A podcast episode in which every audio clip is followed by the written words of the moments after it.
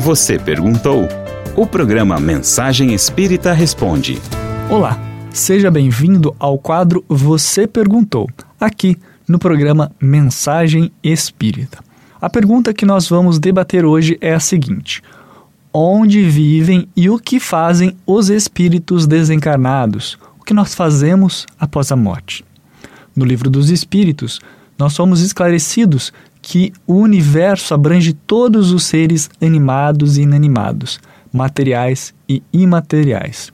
Os seres materiais constituem o um mundo visível ou corpóreo, e os seres imateriais, o mundo invisível ou espírita, isto é, o mundo dos espíritas. E que os dois mundos, espiritual e o mundo físico, são, de certa forma, independentes. Porém, não obstante, a correlação entre ambos é incessante, porque reagem incessantemente um sobre o outro.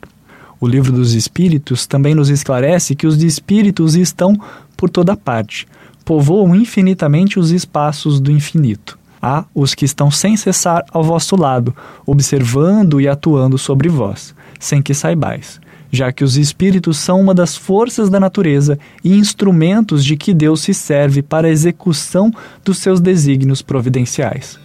Nem todos, porém, vão a toda parte, pois há regiões interditadas aos menos adiantados. Ou seja, o que o Espiritismo nos esclarece, o que o Espiritismo quer nos dizer com essa informação? Que apesar da existência de um mundo material e também a existência de um mundo espiritual, os espíritos não estão delimitados a habitarem ou estarem apenas em um deles.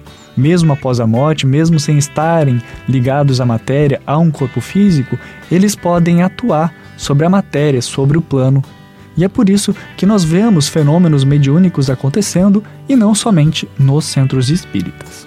Porém, existem muitas outras possibilidades de atuação para o espírito desencarnado. Se pegarmos e estudarmos obras como Nosso Lar, nós observamos que existem uma infinidade de atividades e de oportunidades de trabalho e atuação no plano espiritual. Para conhecer mais sobre o mundo dos espíritos, suas organizações e a vida dos espíritos que habitam esse mundo, recomendamos justamente a leitura do livro Nosso Lar, psicografado por Francisco Cândido Xavier e ditado pelo espírito André Luiz. Deixamos em especial o convite para que você venha participar do CEFAC, o Centro Espírita Fé, Amor e Caridade de Paranavaí, que se localiza na Rua Guaporé, esquina com a Rua Getúlio Vargas, próximo à Praça dos Pioneiros.